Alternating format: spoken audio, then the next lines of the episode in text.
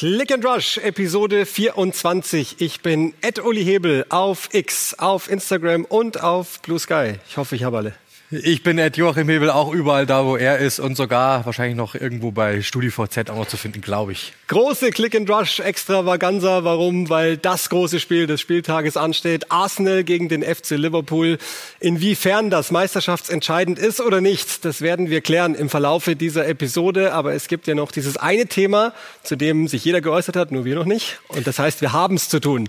Jürgen Klopp wird zum Saisonende seinen Platz als Trainer des FC Liverpool räumen. Jetzt hat hat es schon mal ganz gut funktioniert bei seinem ersten Heimspiel, nämlich gegen Chelsea. Aber jetzt kommt nicht nur ein Auswärtsspiel, sondern möglicherweise sogar das Auswärtsspiel gegen den FC Arsenal. Das Ganze dann am Sonntag. Anstoß ist um 17.30 Uhr. Bevor wir da aber hingehen, ich versuche mal die Gefühlsebene abzuräumen bei dir. Was hast du gedacht, als du mitbekommen hast, dass Jürgen Klopp nach dieser Saison schon geht? Also ich war überrascht äh, den, über den Zeitpunkt, ehrlich gesagt. Ich war noch mehr überrascht. Das haben wir, glaube ich, im Podcast auch schon besprochen. Click and Rush-Hörer wissen, das haben wir vor ein paar Jahren schon mal gesagt, dass ähm, die Frage einfach ist oder dass mich ehrlich gesagt gewundert hat, dass er den Vertrag nochmal verlängert hat, weil die Geschichte ehrlich gesagt ähm, da schon so war, dass er in allen Interviews, die ich gehört habe, die ich gesehen habe, immer wieder gesagt hat, ähm, mir ist es zu kalt in England, Regen, ich will mit dem Hund raus, ich will mir mit der Frau machen, meine Familie, Kinder. Dann kommt dazu, ähm, überleg mal, er war neun Jahre jetzt fast da, was ja eigentlich auch brutal ist. Was ich mir mal überlegt habe, welcher Trainer erlebt überhaupt neun Jahre bei einem Verein. Also das heißt ja, dieser Druck, den du hast, die Transferperiode, ähm, die ganzen Geschichten mit den Medien, da kommen wir auch gerne noch drauf, weil es ja dann zu Ateta auch noch rübergeschwappt ist, was ja dann für Spieler noch interessant wird. Aber diese ganzen Geschichten so in, ich glaube, dass es ihm einfach zu viel geworden ist, was irgendwie auch normal ist. Es ist ein Druck, es ist ein, das glaube ich, kann sich keiner von uns vorstellen, ein 24-Stunden-Job für den Verein, jeden Tag, das Telefon klingelt, egal ob Urlaub oder nicht Urlaub, egal ob Pause oder nicht Pause, du hast immer irgendwie irgendwas. Deswegen hat es mich eher gewundert, dass es so lang gegangen ist, ehrlich gesagt. Und dann natürlich aber auch, dass der Zeitpunkt dann so gewählt worden ist, ebenso. Ja, das wundert mich auch ein wenig, dass es jetzt am Ende dieser Saison ist. Er hat es ja, finde ich, sehr nachvollziehbar erklärt. Ich will dann da auch äh, kein Stück in irgendeiner Weise rein. Und wenn die Energie nicht mehr auf dem Level ist oder er Gefahr läuft, dass die Energie vielleicht irgendwann geht, dann ist dem so. Das akzeptiere ich auch voll und ganz. Ich habe jetzt nur gedacht, jetzt gab es ja diese zwei Knicks. Also einmal, als sie gerade noch so in die Champions League reingeschlittert sind und letzte Saison war ja durchaus auch so ein ständiger Knick, also auswärts und heim vor allen Dingen. Jetzt dachte ich aber mit der Saison, Liverpool, Liverpool 2.0 ist ja immer so der, der Sammelbegriff, der in England inzwischen auch, finde ich, ganz passend benutzt wird. Das hat mich jetzt gewundert, wenn diese Mannschaft jetzt so zusammengestellt sind und eigentlich fehlen ein, zwei Puzzleteilchen, aber das ist dann wahrscheinlich eben mit der Energie zu klären. Ja, er hat gesagt, finde ich einen sehr schönen Satz, ehrlich gesagt, ähm, oder beziehungsweise schön ist es eigentlich in dem Fall nicht, aber sehr schön, dass er so offen ist. So, ähm, ich will nicht weg, ich muss weg.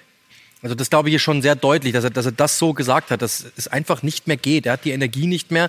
Und wir alle haben jetzt gesehen, er hat äh, die Abwehr umgemodelt, da gab es Probleme. Er hat das Mittelfeld mhm. umgemodelt, er hat den Angriff umgemodelt. Es ist alles neu bei Liverpool. Jetzt sind sie auf einem guten Weg. Ich glaube, er kann sie jetzt auch an einem guten Punkt übergeben. Ähm, sie können Meister werden diese Saison. Ist das vielleicht der Grund mit dem großen Boom, dass er geht? Also ich glaube schon, dass er jetzt auch das Gefühl hat, ähm, ich habe jetzt alles wieder so ein wenig umgekrempelt. Es ist jetzt wieder schon alles sauber, das Hemd. Äh, aber ob ich jetzt nochmal derjenige sein muss, der es wirklich nochmal ausführt, vielleicht lasse ich da lieber einen anderen ran. Könnte ich mir gut vorstellen, dass er einfach sagt, komm, ähm, jetzt ist der gute Zeitpunkt, weil jetzt gehe ich nicht einfach so mit unfinished, unfinished Business, sondern der Verein ist jetzt wieder auf einem guten Weg. Ich bin mir aber nicht so sicher, ob das so ist. Also jetzt mal von Jürgen Klopp weg hin zu Liverpool es wäre ja theoretisch möglich, dass eine Sir Alex Ferguson-Situation eintritt. Also alles in diesem Verein läuft auf und über Jürgen Klopp. Wir wissen ja mit, mit Edwards, mit Ward, ganz gleich, welchen Sportdirektor, Director Football wir nehmen. Die Machtkämpfe sind jeweils pro Klopp ausgegangen.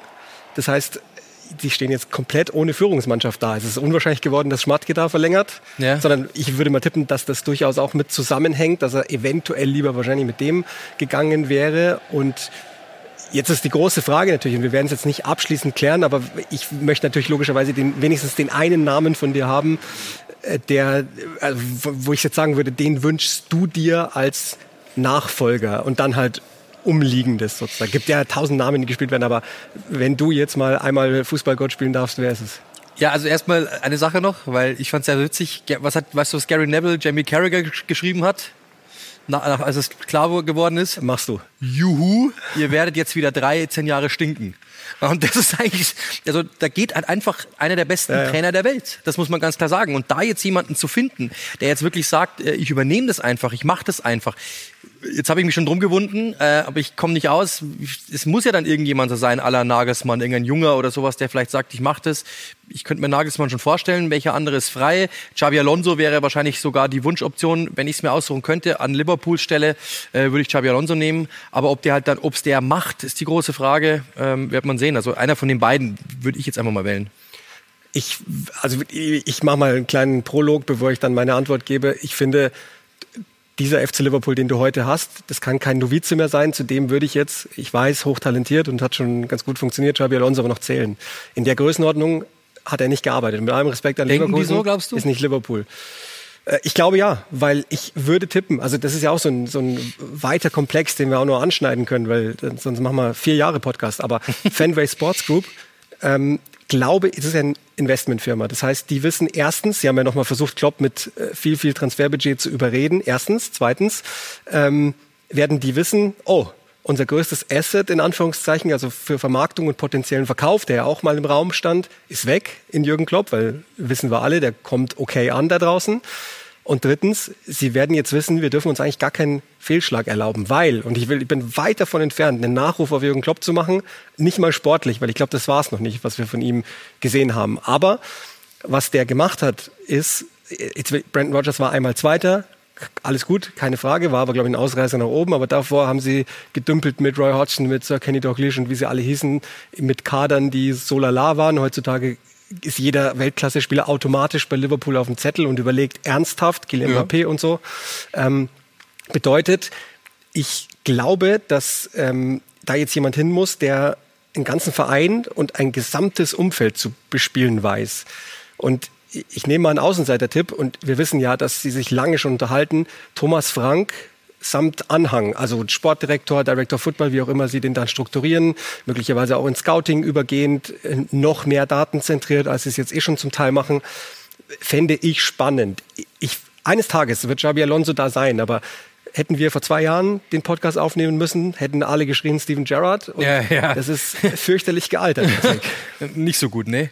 Äh, aber ich glaube, also ich, ich kann es verstehen, dass du sagst, äh, inhaltlich und so weiter. Aber ich glaube, dass, weil du es gerade gesagt hast, Famous Sports Group wird genau einen anderen Weg gehen. Ich glaube, die werden von draußen blicken und werden sagen, Xabi Alonso, Liverpool-Vergangenheit können wir verkaufen, hat dieses mhm. Elder Statesman-Ding, so dieses, diese Optik, äh, dass du sagen kannst, äh, geschliffener Typ, gestrichener Typ, ähm, hat Liverpool-Vergangenheit, ist momentan das Trainertalent überhaupt, der hat Erfolge gefeiert, ja. den setzen wir dahin. Bin ich mir ziemlich, und, und da, dass die sportlich jetzt wirklich in die Tiefe gehen und sagen, der hat so und so viel Prozent, bla bla bla bla bla und das und das, glaube ich nicht, dass die so weit gehen. Kann ich mir nicht vorstellen. Den Fehlschuss würde das Umfeld wahrscheinlich ja, ja, auch verzeihen, ja, weil man müsste es mal probieren. Ich gebe das nur zu bedenken. Ich möchte es jetzt auch gar nicht abschließend klären. Ich glaube, das ist auch, wir sind mittendrin in der Premier League-Saison. Das ist überhaupt nicht sinnvoll. Und ähm, es gibt ja noch mehrere Wettbewerbe. Also in der Theorie ist alles zu gewinnen für Liverpool.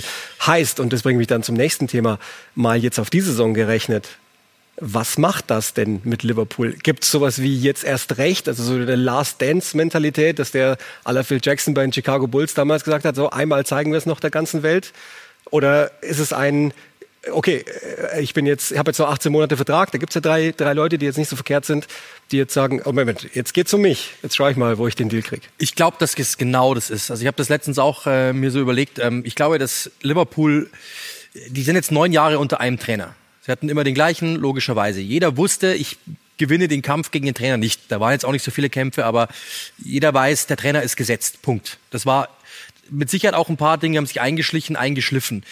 Jetzt ist nochmal so, der Trott ist raus, weil alle nochmal, glaube ich, so aufgewacht sind. Selber Trainer, trotzdem irgendwie nochmal so eine Explosion.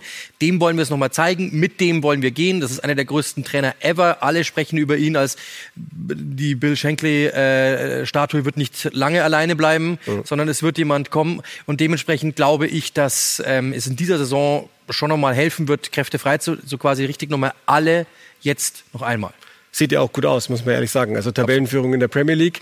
Jetzt kann man sagen, okay, wer City ist, wissen wir jetzt erst in ein einem Monat ja. circa. Das ist jetzt meistens so die Phase, in der äh, die total marschieren und Liverpool lässt ja im Moment aber auch nichts zu. Hat jetzt gut ausgesehen gegen Chelsea. Aber jetzt haben wir ja den Gegner am Wochenende Arsenal und das Spiel gab es ja schon zweimal. Einmal in der Premier League an der Enfield Road und typischerweise finde ich immer sonst komplett andere Spiele. Und jetzt das, was mir noch so im Kopf schwirrt, ist das FA Cup Spiel. Mhm. Als Arsenal eine Hälfte lang komplett dominiert hat. So war es ja ganz oft, wenn es zu Hause dann bei, bei Arsenal in Islington war. Und dann kommt aber Liverpool und zieht das Ding durch. Also ja. Zweite Hälfte, eine Umstellung und dann marschieren die wieder.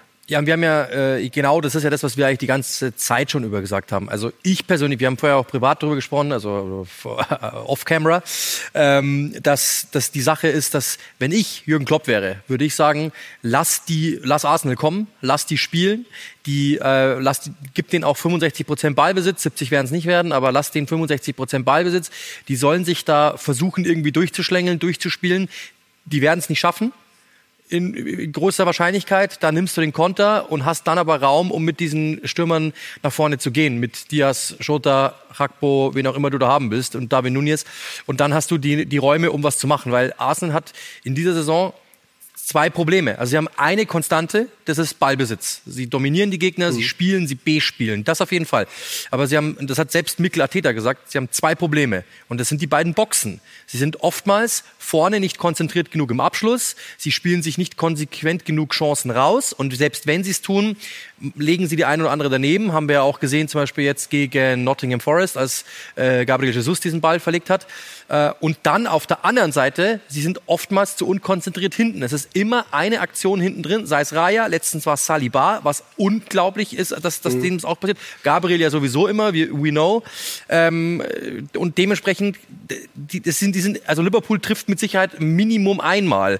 Und wenn du sagst, sie haben gegen tiefe Gegner Probleme, stell fünf auf eine Reihe, so breit wie möglich, lass Saka Martinelli nicht einknicken, ähm, dann hast du eine riesengroße Chance, dieses Spiel auf Konter zu gewinnen. Also das ist jetzt sehr, sehr ein, vereinfacht, ja. aber ähm, im Grunde genommen glaube ich schon, dass ähm, Liverpool, wenn ich ehrlich bin, die besseren Karten hat. Aber halt daheim. Also ich, ich finde schon immer, dass wenn, immer wenn es im Emirates war, auch besonders in den Duellen, das ist ja sowieso ganz erstaunlich, wenn man sich einfach mal so die verschiedenen Stile anschaut. Auf der einen Seite hast du mehr denn je das Gegenrumpeln, also alles im Gegenpressing, im Konter, also viel transitionslastig bei Liverpool, mehr als in den letzten Jahren. Auf der anderen Seite hast du Arsenal, die jetzt in der Saison speziell mehr zu City geworden sind und ganz ja. im Besonderen nochmal daheim, also sehr kontrollbasiert im Idealfall, und so war es ja letzte Saison, war Arsenal das Beste aus beiden Welten, also aus City und aus Liverpool. Das heißt, sie haben durchaus mal überfallartiger ähm, gekontert oder haben einfach mal den Gegner so in eine Pressingfalle gelockt. Das erwarte ich gar nicht. Aber da also kommen sie wieder, gar nicht mehr momentan. Genau, wollen ja. sie glaube ich auch. Also ich weiß es nicht. Vielleicht ist das auch einfach jetzt nur in der Evolutionsstufe so, dass man gerade sagt, jetzt lass uns mal den einen Stiefel reinmachen. Die, wir, wir, kriegen ja grundsätzlich die Möglichkeiten. Also das ist ja, du kannst ja dieses FA Cup Spiel wieder hernehmen letztlich. Ja. Da kontrollieren sie, also dominieren ist ein großes Wort, aber es war in der ersten Hälfte fast dominanzartig. Macht Kai Havertz seine fünf möglichen Tore, wenigstens eins oder zwei, ist ja auch so ein altes Thema, dann funktioniert das grundsätzlich. Ja. Und dann in der zweiten Hälfte geht Klopp her, wechselt einfach mal schnell den Flügelsturm aus. Bin total gespannt, wie er es macht am Sonntag. Ähm, ich, ich, hätte auch für Ateta eine Idee, wie der es vorne löst, um Joe Gomez, also wenn der spielt, ich würde jetzt mal davon ausgehen, dass Robertson noch nicht von Beginn an mit dabei ist, aber äh, je nachdem, wie sie, also hat einmal kurz ähm, anverwandelt im zweiten Durchgang und dann gewinnen die das Ding und das ist ja eins so der, der Überthemen. Arsenal hat noch nicht, was Liverpool hat, nämlich jemanden, der das Kind auch ins Bett bringt sozusagen. Und Liverpool hat gleich ein paar davon. Und bei Arsenal fehlt halt der eine. Ja, absolut. Das ist genau das große Problem. Ich habe es letztens, ich habe es gerade noch mal rausgeschrieben vorher. Arsenal hat äh, knapp 43 Prozent der Tore nur aus dem Spiel heraus erzielt. Das ist das große Problem. Bei mhm. wie viele Chancen die rausspielen. Die hatten eine Chancenverwertung in, glaube ich, den fünf Spielen vor dem Crystal Palace Spiel von 0,1 das muss man sich mal überlegen. Also die, das ist unglaublich, ähm, wie viele Chancen die verlegt haben und wie, wie wenig sie daraus gemacht haben. Und ähm, wenn man dann aber wieder auf das Crystal Palace Spiel sieht, da waren zwei Standardtore dabei. Das hat alles geöffnet. Ohne die Standardtore hätten die, glaube ich, sich auch gegen Palace schwerer getan. Äh, sie haben, ich glaube, 13 Standardtore, ist Topwert in der Liga, ist alles herausragend, brauchen wir nicht reden. Aber wenn Liverpool das verteidigen kann, die Standards, mhm. dann ist schon mal sehr, sehr viel gewonnen. Und wenn du dann es irgendwie noch hinbekommst, Darwin Nunez, äh, wer auch dann immer vorne spielt, ins Laufen zu bekommen, ähm, dann bin ich mir ziemlich sicher, dass da was geht. Dann, du musst früh pressen. Das hat äh, Nottingham nicht hinbekommen, das hat Palace nicht hinbekommen, um diese Raya-Momente zu kreieren, dass der da hinten mhm. wieder rumspielt, den Ball irgendwo hinschlägt. Hast du, ich, es gibt so viele Angriffspunkte und jetzt, wenn ich dich umgekehrt frage, wo glaubst du denn, ist Liverpool zu knacken? Das ist nämlich die Frage, die ich mir gestellt habe. Das gibt, aber du musst die schon suchen. Also du ja. musst die schon, äh, sagen wir mal so, über Spielsituationen länger vorbereiten. In der Theorie ist es einfach, Liverpool zu schlagen. Du lockst sie, schickst sie ins Gegenpressing sozusagen, bist so gestaffelt, dass du sofort wieder abhaust. Und dann musst du halt die Flügel gut bespielen aus Arsenal-Sicht. In der Theorie. In der Praxis ja, genau. ist es halt Liverpool. Schwierig. Und sie genau. greifen gerade wieder extrem stark zu. Nur, und das ist das Thema, diese, dieses, was du gesagt hast, Chancenverwertung, das hat ja gepiekt nach dem FA Cup-Spiel. Ateta sagt ja im Grunde nichts wenn der in irgendeinem Interview nach dem Spiel ist oder auch vorher, kriegst du ja eigentlich nur den absoluten Standard. Und in, nach diesem Spiel, die, die Interviews danach, so deutlich und so, der war kurz vorm Fluchen, wirklich ja. so kurz davor. Und das kenne ich von ihm so gar nicht, weil dieses Chancenverwertungsthema gepiekt hat nach diesem Spiel. Und das ist mein Punkt. Und da ist jetzt mein, also das wäre mein Vorschlag. Ich gehe mal davon aus, Liverpool spielt mit Gomez hinten links noch, weil Roberts nicht ganz genug fit ist. Hm. Ich tippe mal, Trent Alexander-Arnold wird er bringen. Sage ich einfach mal. Und jetzt musst du ja irgendwie gucken, wie kriegst du äh, die Ausflüge von Trent Alexander-Arnold hin, geschenkt. Aber wenn du Gomez schon mal pinst, indem du über Außen mit Jesus spielst und dann vorne drin Kai Havertz. Und das ist mein Punkt, weil Havertz hat bis auf die Chancenverwertung im FA Cup ein perfektes Spiel gemacht auf der neuen. Der kann, das ist ja, das ist ja genau der Punkt, den wir immer wieder besprechen. Die Zahlen fehlen. Wäre ein guter Moment, jetzt am Sonntag loszulegen, um die Zahlen zu bringen, weil dann, dann geht es wahrscheinlich in die Richtung, dass wir sagen, ah, die sind plötzlich wieder voll im Meisterschaftskampf. Aber der Punkt bei Kai Havertz ist der, ähm, du kannst ihn hoch anspielen, Du könntest ihn aber schicken über, über den Transit. Der machte jeden einzelnen Weg. Gab gegen ähm, Nottingham Forest jetzt die eine Szene, das Tor Saka. Da guckt niemand auf Kai Havertz.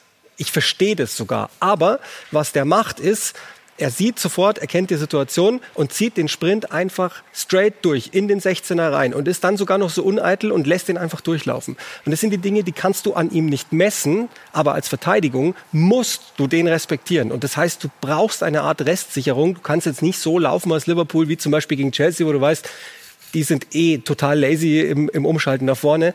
Das kannst du dir nicht erlauben weswegen ich glaube, dass Harvards eine Schlüsselrolle kriegen könnte in dem Spiel, müsste, wenn alles ideal läuft.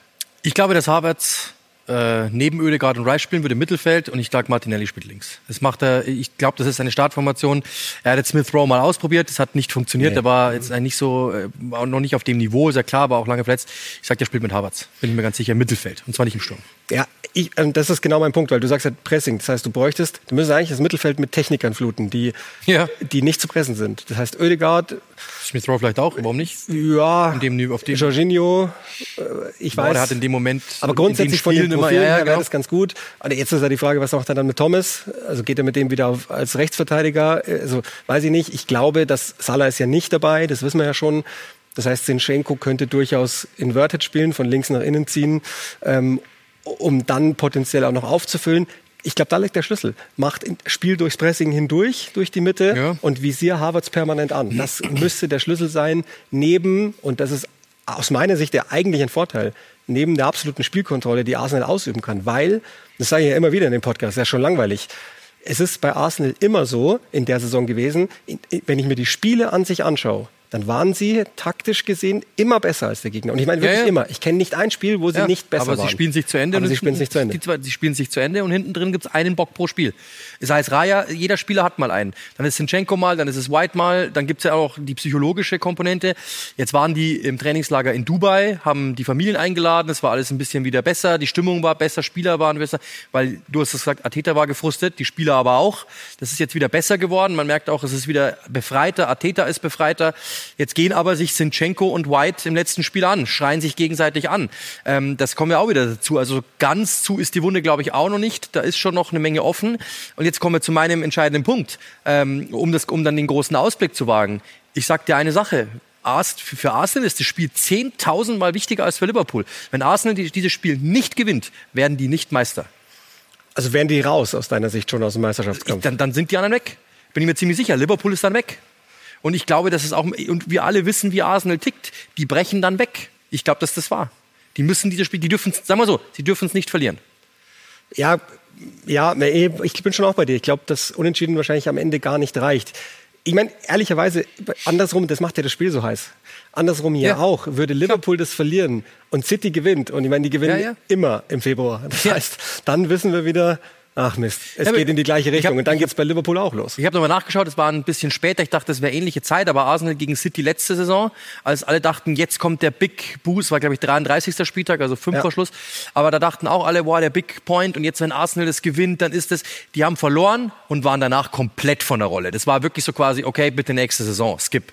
Und das kann ich wieder sehen. Also es könnte sein, dass die vielleicht sich dann nochmal eine Rutsche bekommen irgendwie und das andere nochmal, äh, aber ich glaube, das war's dann, weil Liverpool ist, also man muss ja sagen, in diesem Meisterrennen hat jeder Einzelne schon einen Ausrutscher gehabt. Und es war keiner so richtig gut in dieser Saison. City, Liverpool, Liverpool aber noch am ehesten, ja. am stabilsten. Und auch, ja. wenn die gewinnen dann auch noch und sich diesen Ausrutscher hier auch noch sparen, dann glaube ich, sind die nicht mehr einzuholen. Dann bin ich mir ziemlich sicher, also dann kann sie nur noch City holen. Wenn City wieder anfängt, Februar City zu sein. Ja, und das tun sie sicher. Also ich, ich glaube, das, es ist dringlich von der einen Seite her. Also wenn Liverpool das verliert, ja, dann, dann geht was los in den Köpfen. Das ist ja völlig logisch, weil es ist immer noch Manchester City. Und der Vorteil aber Liverpools ist ja und Klopps auch und so, die haben das ja schon alle 150 Mal gemacht. Dasselbe Rennen. Äh, Rot gegen Hellblau sozusagen. Ja. Das hat es ja schon tausendmal gegeben. Auf der anderen Seite tippe ich dann, dass Arsenal wahrscheinlich resettet, eventuell sogar auf die Champions League gehen würde mit, mit dem Fokus und wahrscheinlich wieder Spielideen einstudiert, eher als dass sie noch versuchen, der Meisterschaft anzugreifen. Dann geht es um die Absicherung auf der Champions League-Qualifikation, falls es in Europa nicht klappt. Und fair enough, das, ich sage immer und immer wieder, dieses Team, Arsenal, hat, das ist, die haben jetzt gerade mal eine Champions League-Vorrunde zusammen absolviert.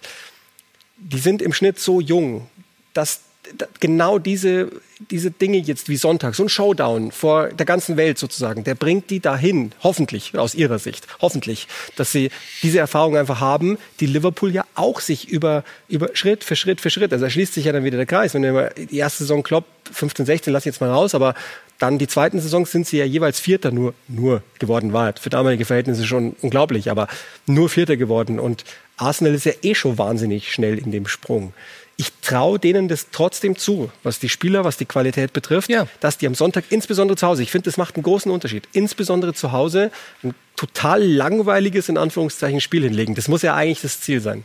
Ja, aber es ist, ich glaube, es ist eine Kopfsache. Am Ende ist es dumm, weil es ist ein absoluter 3-Euro-Spruch und äh, wahrscheinlich sogar 5 Euro wert. Aber äh, die Frage ist, ob Arsenal im Kopf da sein kann. Ob die wirklich sagen, heute sind wir diejenigen, die es durchziehen, kostet es, was es wolle. Das brauchst du in diesem Spiel. Und ich glaube, dass, wenn wir, haben, wir haben ja Klopp besprochen und so weiter und so fort. Ähm, Klopp zieht ja momentan sehr, sehr viel Schlagzeilen auf sich. Und die Mannschaft ist eigentlich befreit. Ich, ich habe irgendwie so das Gefühl, Liverpool spielt gerade auf wie Außenseiter, weil es denen eigentlich egal ist. Und bei Arsenal haben alle das Gefühl, wir müssen jetzt sofort. Und das ist, obwohl es eigentlich überhaupt nicht so ist, weil sie haben ja noch nie gewonnen, also seit, seit Ewigkeit nicht mehr gewonnen. Und trotzdem haben alle das Gefühl, letzte Saison haben wir es nicht geschafft, wir müssen es diese Saison schaffen, weil sonst irgendwie. Ja. Es ist irgendwie alles ein bisschen, ja, ein bisschen äh, steifer bei Arsenal, habe ich das Gefühl momentan. Ja, und ins Negative gedriftet. Genau. Also ja. man merkt, wenn's, wenn sie mal unentschieden spielen, dann nervt's Arteta sozusagen. Und auf der anderen Seite sagt halt Jürgen Klopp, ja mein Gott, und also mehr denn je, das ist ja das Erstaunliche. Er, hat, er sagt zwar, und das glaube ich ihm auch, Energie und man sieht ja auch, er ist ein bisschen älter geworden und so, aber er kommt ja, sagen wir mal, so rüber, als hätte er einfach Lust an der Auseinandersetzung, ja. Lust auf den Druck und will noch ein letztes Mal zeigen. Und das ist ja das Erstaunliche, dass man so eine Situation in den Vorteil ziehen kann der Last Dance sozusagen. Ja. Ich finde das eigentlich ganz nett. Das ist so, absolut. Also das ist genau das. Du denkst dir, äh, es ist, er hat, er hat Druck gehabt, der Druck ist jetzt weg. Er kann es jetzt noch mal ein halbes Jahr in Anführungszeichen, nicht mal ganz, genießen. Also es gibt noch mal diese eine Chance, alles zu gewinnen. Es gibt noch mal dieses eine große Match, das eine, den einen großen Payoff. Hol noch mal die Meisterschaft, geh da mit geh damit in den Urlaub, geh damit in dein Sabbatical, wie auch immer, ähm, und nimm das einfach nochmal mit. Und ähm, ich glaube, dass Liverpool einen großen Vorteil daraus ziehen kann. Die waren im Trott, die Situation hat alle wieder wach gemacht. Hey, wir sind jetzt wieder da. Sag mal, was du Sonntag 17.30 machst. Das Spiel anschauen, um Gottes Willen. Ah, ich dachte, du gehst irgendwie vielleicht ins Schwimmbad. um so. Gottes Willen, das Spiel anschauen, ist ja klar. Gottes Willen. Ja, logisch. Solltet ihr unbedingt auch tun, sollten Sie zu Hause unbedingt auch machen. Dieses Spiel anschauen. 17.30 ist es nämlich soweit. Es ist erst der 23. Premier League Spieltag, also de facto ja so, sozusagen der zweite Spieltag nach Wiederanfang, auch wenn es ein bisschen gemischt ist immer in der Premier League. Und trotzdem schon möglicherweise ein entscheidendes. Eines, in dem wir wahnsinnig viel lernen, insbesondere über Arsenal. Ich glaube nicht so sehr über Liverpool, das haben wir versucht auszuarbeiten, sondern vor allen Dingen über Arsenal und die, wie soll man sagen, Titelfähigkeiten oder so. Ja, absolut. Wird wirklich, das wird das Spiel der Spiele. Letz, dies waren die letzten Jahre immer City gegen Liverpool, dann war es äh, Arsenal gegen City, jetzt ist es Liverpool gegen Arsenal. Ähm, ab 17 Uhr mit äh, Florian Schmidt-Sommerfeld und äh, mit dem Experten Thomas Hitzelsberger. Ähm, dann das Ganze auch noch mit einem Interview mit Virgil van Dijk, ganz exklusiv. Data Zone gibt es. Es gibt äh, einen Game Mode in der Sky, Sky Sport App. Also alles drum und dran, so als wäre es wirklich das Match des Jahres. Falls das ist, ganz einfach. Und jetzt entlasse ich ich dich nicht, Uli, ohne den wunderschönen Tipp, den wir alle so sehr lieben. Unsere Zuhörer wissen das. Und ich bin ja so wahnsinnig gut da drin, deswegen ich prognostiziere ein hoch klassisches, ein gutes, intensives, aber am Ende vom Ergebnis her langweiliges Unentschieden 1-1. Ich sag 2-1 Liverpool. Oh, im Emirates. Im Emirates. Fanboy. Fanboy, Fanboy. so sieht's aus. Wir freuen uns jetzt einfach auf diesen Sonntag, auf dieses Spiel, auch auf den restlichen Spieltag. Hat Spaß gemacht, diese Click and Rush Extravaganza. Wir freuen uns, ihr hoffentlich auch. Es geht ja um euch da draußen, um Sie da draußen. Haben Sie viel Spaß bei diesem Topspiel am kommenden Premier League Spieltag. 17:30 ist Anstoß. Und wie sagen wir es immer so schön, stay tuned oder was sagst du immer? Cheers. Cheers, na dann.